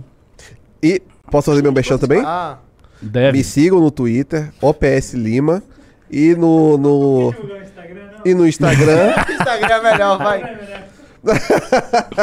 e loca- local que eu não sou polêmico, no Twitter. Então no Twitter, OPS Lima. E no Instagram, Orlandíssimo Underline. Polícia Federal já sabe onde achá-lo. Brincadeira, Xandão, não me siga. Cara, eu tava fazendo autoescola, né, o CFC. Aí o professor, o instrutor era falou de política. Aí eu já discuti com ele na primeira aula. Disse, Nossa, parceiro, ele falando lá de política é só groselha. Daí aí uma aluna falou lá assim, ah, bom era na época do Maluf, que matava vagabundo. Eu Falei, que absurdo. Aí eu já comecei a discutir. Mas enfim, então é aquela estética, tá ligado? O Enéas. Que é aquele bagulho de falar, meu nome é Enéas. Isso cria um bagulho ali que chama atenção, que cativa, que, que destaca ele em relação aos outros. E o Bolsonaro construiu isso. Ele conseguiu se diferenciar de. É a estética dos do discurso. Exato. A estética é, do É o discurso. algori- é o algoritmo, Até não, agora é uma boa análise. É o, a semiótica que não tá só na, na, na aparência, mas que tá. A imagem não é só a parece visão, né? Silvio Santos parece meu vizinho. E o Ratinho? É, Ratinho. Meu vizinho. É um fazendeiro cheio de Ó, o gado. Borghetti, Ele rapaz. parece O cara pegou o. Parece que eu vou trombar, o, parece que eu vou trombar o ratinho no, no boteco. Entendeu? Mas não É, parece que eu vou trombar o Humberto no boteco. Por mais que o Humberto seja esse cara que esteja no boteco. Nossa, isso é muito eu tô querendo verdadeiro. É, É, é pra eu discordar desses gênios? Eu, eu não tô entendendo o que eu tenho que fazer aqui. Ele acabou de dizer a coisa mais verdadeira do mundo, que eu falo. Que a estética dos comunistas de, de- de universidade não se comunicam com o povo. E é verdade. É uma galera de cabelo colorido. Eu vi, eu vi as descrições biográficas da galera da Soberana. É tipo, ela é uma ecologista, poliamorista, e é PhD em medicina alternativa, e não sei o que, e não sei o que, e eu gosto de animes, e aí vem uma mina assim, umas mina gatinha, tá? Uma mina assim, com a, a cabeça de sad girl. Ah, daqui, cara, o povo não se vê na, na cara de vocês, né? Também não se vê na cara do chavoso da USP, né? É isso que eu ia Mas Vamos falar. ser claros, né? O povo olha o chavoso da USP também não gosta. O povo gosta da pessoa parecida com ele, a pessoa bem assim, normal. entendeu? Sabe qual é a, minha esté- a estética do povo? Sou eu. Mas é isso que eu ia falar. O, o problema é, ele identificou uma questão. Ah, você não se comunica com o povo. Só que o que eles entendem como povo é um personagem, uma performance É. extremamente caricata. Da quebrada, da quebrada. se Parece que saiu de um clipe. Ele parece que saiu de um clipe daqueles funkeiros. ca- é, sabe, Paulista? É, que... sim, sim, sim. Pronto, é isso. Também não é a estética do povo, não, cara. Não é. Esquece. Na verdade, o povo, quando vê um cara parecido com o chavoso da USP, ah, fica com medo, guarda celular. A estética, A estética do povo é o Orlando Lima, rapaz. O cara, o cara do povo aqui, entendeu? Ficar moreno, né? Tem essa cara de popular, Miscigenado. miscigenado, entendeu? Baiano. É a cara do povo, entendeu? Essa é real. Eu, mistu- eu tenho cara do povo? Não. Não, você Droga. tem. Você não. tem Você, cara não tem cara nem comunista. do povo, nem da Bahia. Você, você tem cara de estrangeiro, de gringo. É tipo, sei lá, trazer o, o, o- o Ian, o nosso Ian, não Você o sabe Ian por que eu comprei essa O camisa ministro- da Alemanha, né? Como é que é? Você sabe por que eu comprei essa camisa da Alemanha, né? Da Alemanha? Não fale ao Para parecer que você é alemão e ficar paquerando no, as no minhas. carnaval. Rapaz. Aí o cara. I, I, I n- n- not speak português. Português, I'm German. So Deutsch, Deutschland. A bis, kiss, kiss. Ah, ele, é um germânico, ele vai me levar pra Europa. Peguei dois gringos hoje. Aí tá lá o Pirajá. Peguei. Ai, ai. Ah, continuava. Pô, e dá risada, se joga no chão, ratinho que bate tio, porrete na mesa, fala É, palavrão, faz piada é. homofóbica. O quanto que esses caras conquistam a quebrada com essas piadas homofóbicas, racistas, tá ligado? Porque o, quando você vai ver racismo na quebrada, é principalmente através de piadinha. O pessoal adora fazer essas tem- piadinhas. você acha que tem a ver só com a piada, Thiago? Você Não. acha que tem a ver com a entonação da Também, voz, sem com todo um jeito ali, toda uma preparação? Sim, tem. E principalmente eu acho que a postura combativa, entre aspas. Não tem nada que parece mais um burguês do que o Silvio Santos, né? Pô, eles Eles parecem meu vizinho muito, viu? Porra, é cara tá O, o Silvio Santos, na- se você for analisar, ele é o estereótipo Sabe do quem pega a galera da quebrada lá do, do Rio Grande do Sul? Costenaro. Guto. Guto. Guto. É porque Agora, o- agora o Guto, na verdade, né? O Guto é tipo o negro que deu certo, né? Porque Sim. o Guto é pô, deputado, todo na pala lá, bonitão. Veio assim, da com quebrada. ter- com, com terno. O Guto nunca veio da quebrada, não. Ué, Não. O, o Guto veio da família do, do Carlos Correia. Continua com o personagem do que veio da quebrada. Não, mas não Oh. precisa vir da quebrada. Eu não acho que o Guto veio da quebra, da quebrada, não. Agora tem um, um cara nosso, um militante nosso, nem sei o nome dele, que ele veio muito da quebrada. Você sabe quem é? É um cara alto, que me chama de oráculo do Recôncavo Baiano, um cara engraçado pra burro. Marcos, Marcos. Ele é bem da, da, da quebrada. E outra, os nossos, os novos, especia- especialmente Sandro Costenaro e Faustino. Sandro Costenaro e Faustino. Sandro Costenaro e Faustino são em toda estética, tudo voz. Eles se comunicam plenamente com o povo. Direto. a Antes do news- simpática direta. A gente tava conversando sobre isso. E assim, o Faustino, você olha pro Faustino, se tem alguém que consegue representar bem, é o Faustino. É o Faustino. Uma coisa que eu acho incrível e que eu gosto muito é uma coisa que o Nicolas se sai bem, a questão do sotaque. O Renan sempre fala isso. O sotaque do Nicolas ajuda a dar empatia. Sim. O, o Faustino, ele tem de forma muito natural o sotaque, ele se comunica, seja pelo rosto, seja pela forma, ele se comunica muito bem. E isso é MBL. Sandro, como você falou, o Faustino, Costenaro. É. O pessoal tá dizendo Jota não. O J, Jota é, é- é elegantíssimo, ele é. Um aristocrata. Ah, não, não é. Aliás, as pessoas confundem também as coisas, né? Porque o cara é negro, ah, é o negro. então, Não é questão- assim, não. O Jota não tem, não tem nada de quebrado. Essa questão do sotaque, ela é relativa até de onde você é, Orlando. Sim, não, não. é, isso todo- se chama sotaque, né? É, Não, mas não, É eu tô falando acento assim... vocálico Não, eu tô falando, eu tô falando não do tipo de é. sotaque, óbvio, mas é do, do tipo de simpatia que seu sotaque gera. É, claro, mas ele vai ser candidato lá, não vai ser candidato aqui. É, é tipo o Bétega, ele não vai ser candidato a Salvador, ele vai ser candidato dos lugares que fala boca aberta. Exato. Boca aberta, hey, eu sou o Bétega, hey. É, mas é exatamente isso. E, Funciona. e cria essa empatia. Por exemplo, é, você vai perceber o, o jeito que o Arthur, o Arthur fala. Vai, meu! É. Pô. Vai, meu! Sabe? A comunicação dele é uma comunicação que o paulista também se entende. Pronto. O, o- o Arthur O representa Arthur. muito mais É, é. Uma certa parte de São Paulo Ah, do que ah. esses rapazes que estão aí. Ah, é, é. Não a quebrada, quebrada Não não a quebrada. representa uma classe média, média baixa. média baixa média até uma cla- classe média É, alta. o Renan sempre fala que o Arthur é a cara da Zona Leste, da ZL. Sim. Eu não conheço, eu não conheço o Eu também não de São conheço. Paulo pra saber. Mas dizem que tem um monte de gente parecido com o Arthur lá. Aí. Deve O ser um Arthur lugar é meio muito- terrível, né? O Arthur é muito. Nossa. Mas, Ah, um pra- abraço pro É, é Arthur, amo engraçado, ele. né? Porque, assim, por que, que vocês acham que. E e eu falo isso como um fenômeno meio que brasileiro. Por que vocês acham que a, a direita ela tem mais facilidade de gerar esse tipo de, de identificação? Não é brasileiro esse fenômeno. Você quer que. Eu, eu, eu tenho uma tese. Eu acho que a esquerda tem uma imensa vantagem sobre a direita, que eu sempre cito, que é ter teoria. A direita não Sim. tem teoria, a direita é bem burra mesmo. A gente está fazendo uma tarefa difícil aqui, a Valete, isso aqui é uma coisa bem complicada, mas em regra a direita não tem teoria, até porque, tem um detalhe aí, os, as ideias que a direita, que as pessoas normais de direita têm, são ideias fundadas no senso comum. Não são ideias teorizadas. As pessoas têm ideia do senso comum. Tipo, pô, eu não quero que meu filho fique assim, assado. Não quero pô, que meu filho eu- seja trans. eu quero ter um emprego, eu não quero que o Estado se meta, o Estado rouba, é, não gosto de político corrupto. São ideias do senso comum, né? vamos, vamos ser claros. A, a esquerda não. A- as ideias que circulam na esquerda, elas passam pelo filtro da teoria. Ninguém, meu amigo, chega à concepção de revolução socialista sem uma boa dose da teoria. Não, não, não, não é uma coisa assim imediatamente dada. Não, eu estou aqui, vou ver uma revolução. Não, isso é um horizonte teórico. Né? Ou, ou, ou, por exemplo, uma crítica sofisticada aos modos de reprodução do patriarcado. Coisa... Isso tudo é teórico. Então a esquerda é muito teórica. Dentro do universo teórico existem contestações que são contestações, inclusive à estética dominante na sociedade. E aí vem aquela coisa, a mulher gorda, a mulher com pelo no sovaco, não sei o que, não sei o que, que a direita mofa e faz gozação. O que é aquilo? Aquilo ali é a concretização, né, em pessoas de carne e osso, de uma contestação teórica à estética dominante na sociedade, que é vista como ah, marginalizadora, como segregacionista e por aí vai.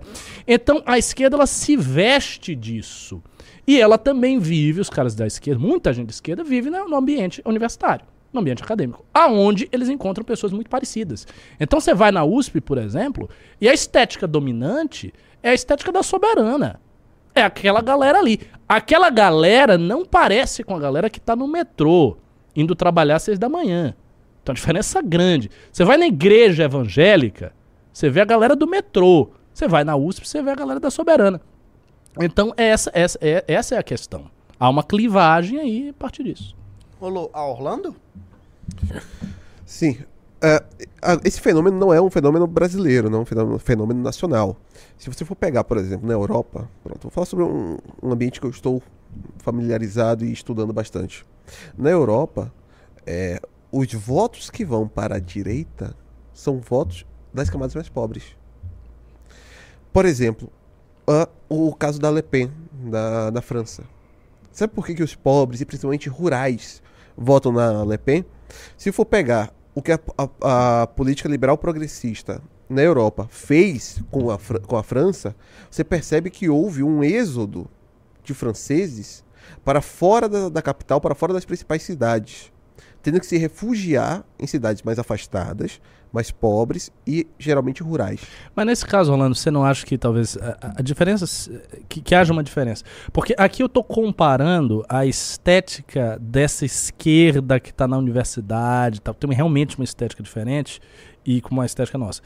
Não sei, estou lhe perguntando. Eh, Na Europa, parece que a, a distinção está no tipo de política social que é levada a cabo por políticos cuja aparência não tem essa. Não é uma aparência estranha. Um cara como o Macron. O Macron é só um francês rico. Sim. A Marine Le Pen também parece uma francesa rica. É por isso que a Marine Le Pen não é mais a- o grande fenômeno de direita de lá. Qual é o grande fenômeno? É o Eric Zemmour. E como ele se parece? O Eric ele se parece Zemmour, um intelectual rico francês. ele é, né? ele é branco, intelectual, tal, só que tal, muito mais despirocado. Não, eu sei, mas, mas o que eu digo talvez a Você diferença percebe aí o- não é tão, tipo, Sim, sim, estética. Eu, eu acho que a maior diferença. Os liberais progressistas, eles não ofereceram nada ao trabalhador, e essa galera aqui oferece algo ao trabalhador. Mas em termos estéticos, eles não são tão distintos. No nosso caso, no o caso que eu quis exemplificar, há uma distinção maior, porque a galera que tá na universidade, que não é, assim, a esquerda arrumadinha, estilo Eduardo Leite. Sim. Um cara como Eduardo Leite, ele tem estética de político padrão no Brasil. É tipo um Alckmin da vida e tal. Cara de Um terno, Aécio. é, o Aécio, não é nada demais, o Macron. É, é essa, essa é a pegada. Mas tem uma galera. O nosso Que- Macron brasileiro era o João Dória. Exatamente, João Dória, com cara de botox, aquele jeito ali. Mas tem, mas tem uma galera, principalmente de esquerda, que tem realmente uma estética particular. Os caras são muito magros, eles parecem que saíram do negócio assim. Você olha e você diz, esse cara é maconheiro. É essa coisa, o cara, sabe, o cabelo assim, meio, meio pra lá e pra cá, as, as minas aquele jeitinho assim, meio desmilinguida, com cabelo colorido, meio largadona. É, isso, isso não, não Mas se parece essa, essa diferença estética também acontece lá. É porque assim, se a gente for pegar, por exemplo, quem é que tá no poder hoje? É o Lula. O Lula não, não é desse tipo de Não. esquerda. Não. Mas, ah, se, vamos, vamos- a gente falou sobre Macron.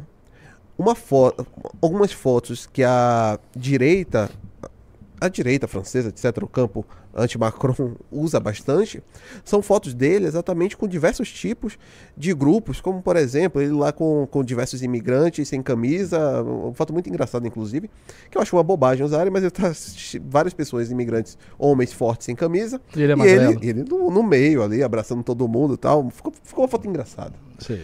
Ou então, por exemplo, uma foto que tem dele também com mulheres do cabelo pintado de diversas cores. é, elas lá fazendo manifestação e ele chega e conversa com elas e tal, logo na época da. da que ele tava logo na lua de mel pós-eleição que ele vence a Le Pen. Então, assim, isso também acontece lá. Por quê? E no caso de, de Portugal, de fato, o André Ventura, que é o, o grande fenômeno da direita lá, ele é um, você percebe, é um homem rico, um advogado rico, português, etc. Mas as imagens que ele usa da esquerda não é necessariamente do Partido Socialista que está no poder, mas do bloco de esquerda, que é como se fosse o PSOL de lá. Que cria também, porque você percebe uma grande disparidade da visão. Você olha e você não enxerga naquelas pessoas do bloco de esquerda, ou como ninguém se enxerga no PSOL. O PSOL no Brasil não consegue se comunicar de forma alguma, seja no discurso, seja na, na estética. E agora, novamente, esses rapazes, eles também não conseguem entregar essa, essa resposta. Sim. Esses rapazes não entregam, eles entregam caricatura. Agora, é um fenômeno também global essa forma da esquerda tentar se comunicar. Aí é, entra naquela questão deles em- tentarem criar uma comunidade, um espaço seguro para eles. Por quê? A gente tá cada vez mais. A esquerda se pegou muito nisso de estar numa ditadura do eu. É cada vez mais atomizada. A esquerda, para poder cri para criar laços, e aí tem aquela. O, o Renan tá lendo Deleuze, é, tem aquela questão do, rizoma, da, do rizoma e a estrutura rizomática. Hoje é o contrário. Não é mais uma estrutura rizomática de parte que faz parte. Né? É cada vez mais uma parte que se isola das outras partes. É por isso que a gente cria hoje sociedades dessemelhantes. É o que o dessemelhança que eu uso um termo do Zizek, que é você tem uma parte que é inorgânica, você tem um todo que é inorgânico. Você pega uma sociedade, ela está cada vez mais inorgânica porque as partes que compõem ela não se ligam, não se conectam com as outras partes. Então você tem ali sociedades cada vez mais Frankenstein, nessa dessemelhança. E a esquerda é cada vez mais dessemelhante entre si. Basta ver que esse, esse podcast entre Galo de Luta e os outros dois lá virou, teve momentos de ser quase uma briga entre eles. Porque eles não conseguem se comunicar para além do grupo que eles se enxergam. É, é, talvez a esquerda passe por isso, a direita passa por, por um movimento também de dessemelhança, mas por motivos diferentes. A esquerda não, ela passa por quê? Porque tão atomizada que é, só consegue. E aí é um- uma visão quase solip- solipsista de mundo. Só existe o mundo que ele enxerga. Fora daquilo que ele enxerga, nada mais existe. Ou, melhor falando, tudo que ele não se enxerga é ruim. Então você vê o galo de luta, por exemplo, ele vai falar qualquer coisa, o galo de luta, ele não ele acha que não consegue se comunicar com o Ian, com etc. Por quê? Porque para ele o fator de classe já não existe. Para ele é muito mais um fator estético. A esquerda está tão derrotada nesse sentido, e o próprio Humberto nesse podcast falou uma bobagem, que ele disse que para ele ele não discute mais Stalin nem Trotsky, porque para ele Stalin e Trotsky está algo do século passado. Então a própria teoria marxista acabou. Está superada. O marxismo é de quando? Ele diz isso? Ele diz isso. Diz. Ele assim, diz. nesses termos? Sim, Dessa nesses maneira, assim? Se você quiser, eu posso pegar grosso? aqui. Nesse termo. Caramba, que formulação ruim.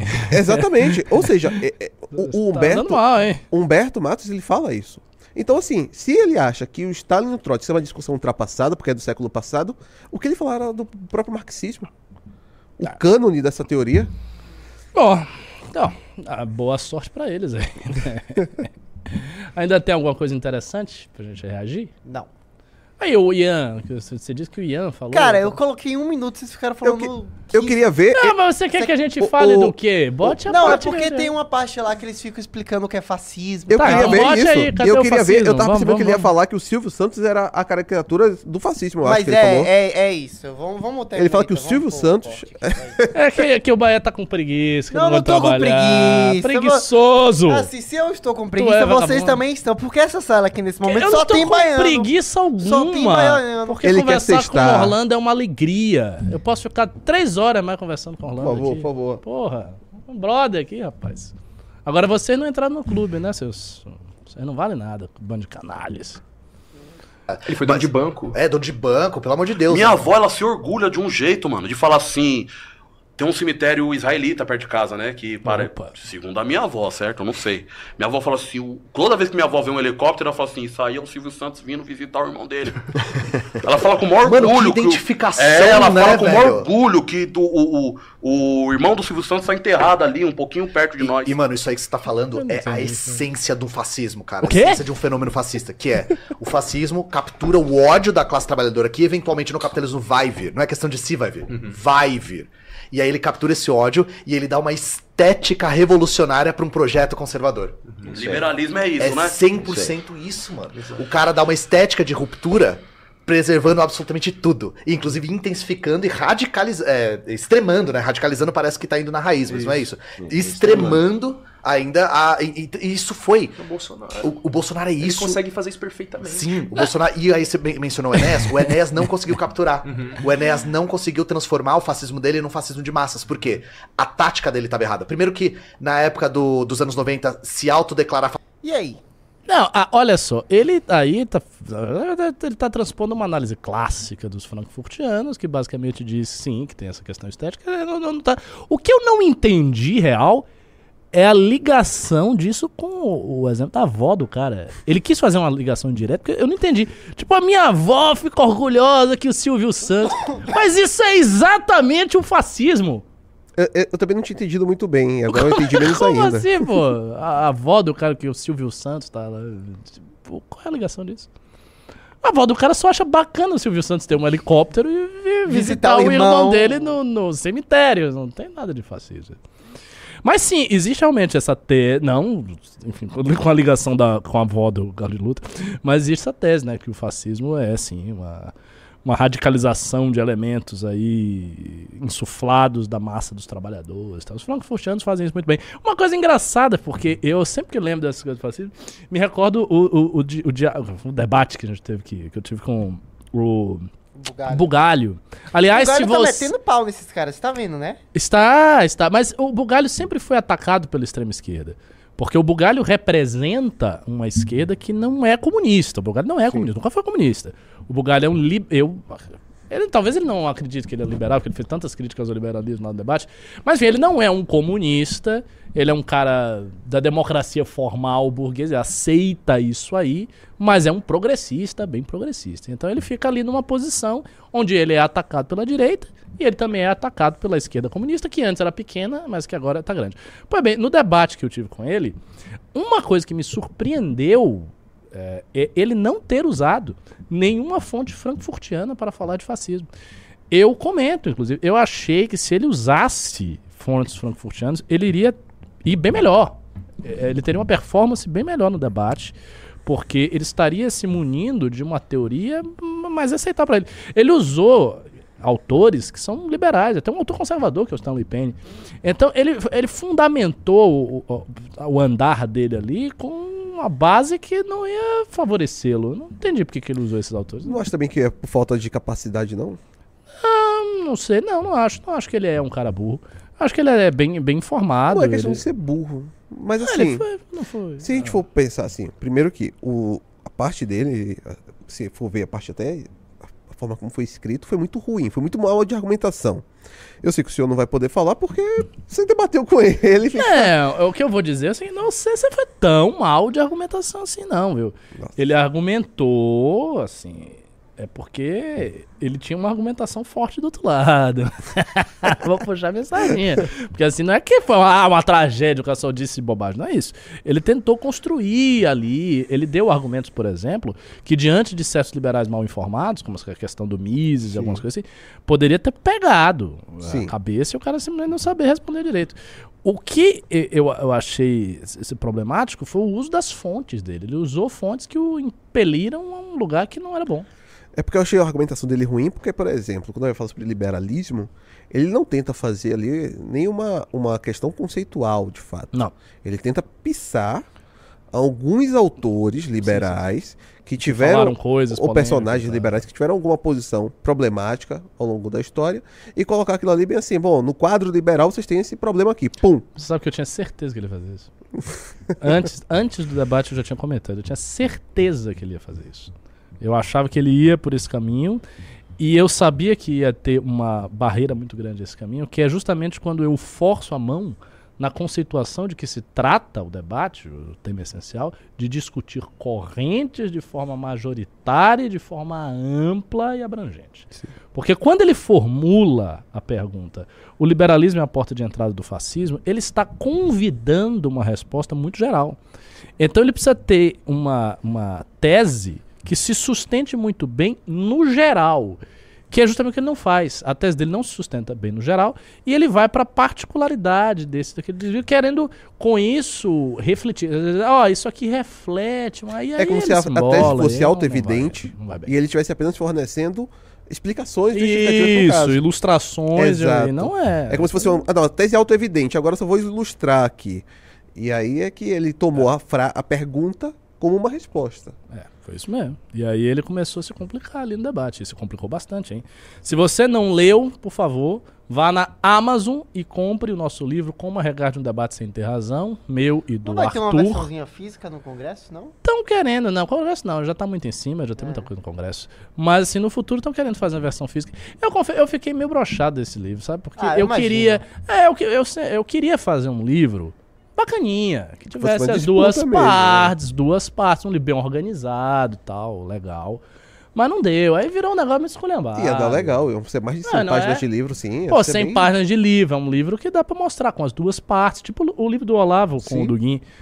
Mas não deu, aí ficou um negócio meio capenga. Mas assim, a nossa parte ela tá bem feita. E compre lá, como arregar de debate sem ter razão. Tem muito pimba, né? Eu vi que tem. uma- Tem, a galera gosta. Pô, entre aí no clube, meus senhores. Por favor, entre no clube pra gente não Com três ficar clubes, zero. com três, a gente sorteia um É. ingresso pro, pro congresso. Pô, eu acabei de voltar, façam isso por mim. O Orlando tá aqui, ele nem, nem, nem vem. Pô, entra aí, por favor. Começando os pimbas, então, com o Itamar Ferreira. Ele manda Tá. 5 reais falando: pela explicação, os libertários têm razão. Oi? Qual a explicação? É, meu filho, foram muitas explicações nessa live. Olha, tem que ser qualquer explicação E nenhuma que faça deu razão, os libertários ter razão é uma explicação errada. Se foi alguma explicação que eu dei, peço desculpas. Declaro que estou errado. Estou errado. Acabei de rever minha posição. Agora eu vou fazer um elogio aos libertários. Eu acho a doutrina de vocês, libertários, uma doutrina superficial. Mas tem uma coisa boa nos libertários. Os libertários, aí que tá, ao contrário da maior parte da direita, esmagadora parte da direita, os libertários têm teoria. Sim. Aquilo que eu falei da esquerda aqui, as posições da esquerda são posições refletidas teoricamente, é verdadeiro no caso dos, liberais, dos libertários. Eles chegam às suas posições através de leituras, ou diretas, ou assimilações de teoria. Isso é uma coisa interessante. A- o grosso da direita não faz isso. Os libertários fazem. A teoria não é muito boa, mas eles, eles tentam fazer. O, o site que eu tinha, o Insurgere, ele tinha uma Ah. raiz um pouco libertária ali, porque tínhamos Ah. o fundador eh, junto comigo era o Ícaro e ele era libertário. E você percebia que a gente buscava realmente trazer muita Ah. teoria pro. pro- O Hasley deve ter metido pau nesse negócio. Ah, sim, o Heisley ele não, não gostava, não. Agora, ele elogiava os meus textos. É, Meus textos elogiava. Eu acho que é porque eu era menos libertário. é possível. O. Continuando então com o Foda-se, que mandou os 5 reais. Uma dúvida. O Brasil, caso tivesse sido um dos países fixos na ONU e não tivesse um PT, poderia ter virado um país melhor? Ou o brasileiro é um fudido? Países fixos na ONU. Eu não entendi o que, que é o Brasil como país fixo da ONU. Ele- eu, não ent- eu, eu não entendi a sua pergunta. Mas eu não sei, cara. Eu acho que os problemas brasileiros, eles atravessam a questão do PT. O PT é o parte dele. É, É até um consequência em certo, certa medida. Exatamente, é um problema que já vem de muito tempo, né? O... A Carol mandou 15 reais. Um salve com muito carinho pra vocês três. Ricardo, Bahia e Orlando. Vocês estão lindos nessa live. Muito Oh, obrigado. é fofo. O... O PH mandou 5 reais. Qual o melhor ou menos pior ministro da Fazenda? Haddad ou Guedes? Poxa. Minha opinião é polêmica. É, a minha também. Vocês têm a mesma opinião. Passe. É, melhor passar. O Rômulo mandou 5 reais. É, não tem como ser primeiro mundo neoliberal heterossexual branco sem woke? Cara, Ser tem, neoliberal né? do. A Amélia mandou 5 reais. Vocês acham que o NR brasileiro é o integralismo do século XXI? Não. Vocês dois deveriam ter um programa fixo aqui no canal de lives. Boa. Ai, que fofo. Muito É, obrigado. mas a gente teria uma audiência baixa, né? Assim, se, o, se o MBL Seria muito nichado. É, seria muito nichado. Se o MBL tolerasse. Não, porque no futuro, quando o Orlando vier pro Brasil, você vem pro Brasil. A gente vai lhe trazer um dia. Vai, vai ter tanta gente que você não gosta lá na Europa, tá migrante, que você vai se sentir impelido a que vir, voltar. vai voltar. Brasileiro. Ah, é meu que- Deus, eu queria fazer vida na Europa, mas não dá, não. Melhor voltar pro Brasil, né? É.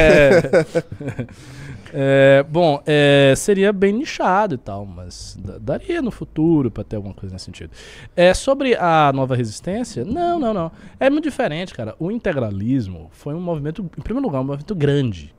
Na época do auge do integralismo, tinha muita gente. Era um movimento bem grande. Foi um Era o movimento maior massas. movimento fascista fora da Itália, se eu não me engano. É, Era um movimento de massas. E outra, o integralismo tinha pessoas de muito peso teórico e na sociedade. Tinha uma galera muito capaz ali, cara. Miguel Reale, Gustavo Barroso. Gustavo Barroso, que, é- que foi presidente da Academia Brasileira de Letras durante Sim. um tempo. Os livros do É, Barroso são maravilhosos. uma um outro outro pô um, um cara que era do movimento negro foi integralista se não me engano eu- talvez eu esteja falando bobagem aqui Eu sei quem é que você vai falar. Arlindo alguma coisa, não? era o Arlindo Veiga Acho que sim, Arlindo Veiga. não sei se era Arlindo era enfim tinha uma galera assim de muito peso teórico que a direita não tem a direita em geral não tem então assim era outra época era outro tamanho então o integralismo foi muito maior do que o MBL é hoje a NR falta anos luz para conseguir. Em termos teóricos, eu não acho que a NR é integralista. A NR é o que ela é, ela é duguinista.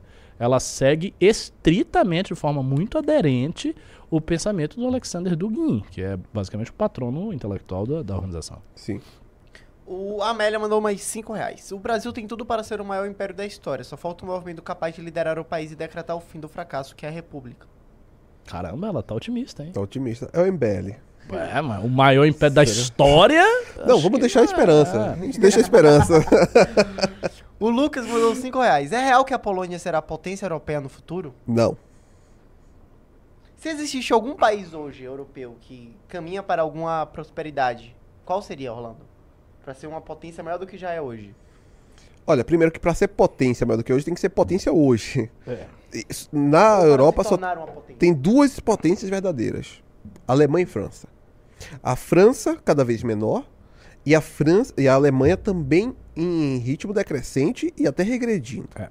Agora, a Polônia, ela de fato tem crescido economicamente, tem ido bem economicamente e tem políticas sólidas. A Hungria também tem políticas sólidas, mas é mal economicamente. De natalidade, inclusive. Exatamente. Eu acho que a política húngara de natalidade deveria ser adotada pelos outros países da Europa. Concordo. Se eles querem sobreviver. Sim, sim. A Hungria tem, tem. E aqui a gente vai chegar num ponto. Eu vou, vou reformular então. Eu acredito que, se for pra falar sobre países de sucesso na Europa, vai ser realmente Hungria e Polônia. Por quê? Em algum momento a gente vai ter que escolher entre a questão da produtividade e efetividade e a sobrevivência enquanto nação, enquanto povo. Essa é uma escolha que terá que ser feita. Uma hora a gente vai ter que abrir mão de certo avanço econômico em prol de uma manutenção da sociedade, do povo. É isso aí. O Lucas, é, eu já li. O Jefferson mandou 5 reais. O, o Júnior mandou 5 reais. Ian Neves, futuro presidente do VASP. Quem lembra o que, que é VASP aí? VASP da época do Orkut, você nunca foi não? Nunca trabalhou nisso não? Vagabundos Ah, assumidos, os sustentados pelos pais. vagabundos. Vagabundos é. Anônimos. Anônimos, Era isso. Sustentados pelos Tá, pais. Verdade, verdade. VASP. Nossa. Old school O isso aí. Andrzej, man... mano, o cara mandou um 20 conto aqui. Falando, o Conde Lupex rompeu com o bolsonarismo já em fevereiro de 2019. Previu muitos acontecimentos do governo Bolsonaro e até defendeu o Arthur no lance dos áudios. Um cara de muito repertório, eu acho que vale a pena o contato. Então, eu já falei do Conde Lopê, algumas pessoas o citaram e eu comentei. Eu gosto dele, é um cara das antigas. Eu tenho sempre simpatia por pessoas que acompanham a direita há muito tempo, porque eu acho que há uma, um, um indício de que essas pessoas não sejam oportunistas, que as pessoas acreditem nos seus valores. Porque assim, quando a galera que chegou quando o negócio já tava bom, né, Sim. Tá, chegou, agora tá grande, tá dando like, tá dando dinheiro. Ah, agora eu sou direita. Ah, E na primeira aí, né? oportunidade que tem um problema, É, então assim, eu fico desconfiado. Mas eu gosto do Conde e tal. Eu só não sei se. eh, eh, Eu não acho que ele iria. Veja. Que ele é simpático à, à- à ideia do MBL. O, o Conde, ele é muito conservador, ele é um conservador católico, ele parte de pressupostos que são muito conservadores para o estado do MBL, para o modo como o MBL se articula. Poderia convidá-lo, por exemplo, para escrever um artigo na Valete? Um artigo na Valete? Porque ele, ele sabe escrever, é um cara capacitado. Poderia. Talvez eu faça isso. Fale com ele tal, se O, ele Ga- quiser. o Gabriel Galdino mandou 5 reais. Inclusive, é dessa origem teórica e sofisticada que me vem uma grande desconfiança de ideias socialistas. É, de qual origem teórica sofisticada? Não Da do sei. Conde? Esse é o problema de ler os pimbas Da do. Conde? não, não, Não. ele tá falando, acho Ah, que de alguma coisa. acho que ele tá falando assim, como você falou que a esquerda tem muita teoria, acho que a resposta dele é essa. Ah, sim. Ah, não, mas não pense desse jeito. Eu acho que a, a direita, nas últimas décadas, ela abraçou muito um certo anti-intelectualismo. Exatamente. Achando, inclusive, o seguinte, que ela vai sustentar as coisas pelo povo. Não, mas a gente tá com a maioria silenciosa. Meu irmão, a maioria silenciosa, ela continua silenciosa, entendeu?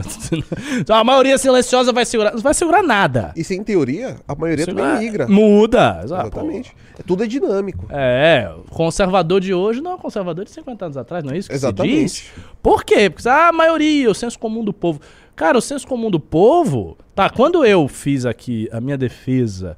é, do- a minha defesa é, é a minha crítica à ideia do casamento homossexual. Que é uma coisa conservadora, uma platitude, não é nada demais. Eu não, não tô falando da teocracia, não tô falando nada. Eu tô falando uma coisa muito básica, que é a questão do O matrimônio da onde vem Ora, a, a boa parte dos conservadores, seguidores do MBL, coisa e tal, tal o po- galera disse, isso é um absurdo, você tá louco, as pessoas são livres pra...